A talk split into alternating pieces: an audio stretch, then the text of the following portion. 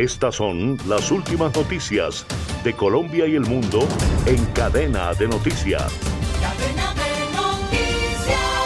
En las últimas horas, el presidente Gustavo Petro firmó la resolución que confirma la designación de Salvatore Mancuso como gestor de paz. El ministro de Justicia, Néstor Osuna, ratificó que con esto, el ex jefe paramilitar podría quedar libre en caso de llegar a Colombia, aunque no estaría exento de las cuentas que tenga con la justicia de este país.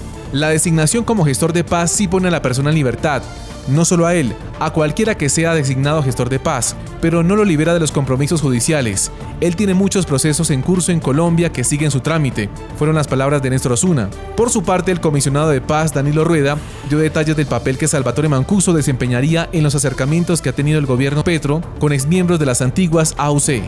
Las noticias de Colombia y el mundo llegan a El Espacio, el diario digital del pueblo colombiano. El Espacio, noticias, deportes, salud, entretenimiento todo en un solo sitio. www.elespacio.co, el diario digital del pueblo colombiano. Hallaron sin vida al patrullero Jefferson Valencia, que había sido secuestrado junto a su compañero Neiter Pérez. Ambos estaban de descanso en Junín, zona rural de Barbacoas, Nariño, y desaparecieron cuando se movilizaban en vía entre Pasto y Tumaco. El inspector de policía de El Diviso encontró el cuerpo del uniformado en el kilómetro 97, según información preliminar. No se ha establecido quiénes son los responsables del asesinato, pues en la zona delinquen disidencias de las FARC y hombres del ELN. Estas fueron las últimas noticias de Colombia y el mundo en cadena de noticias.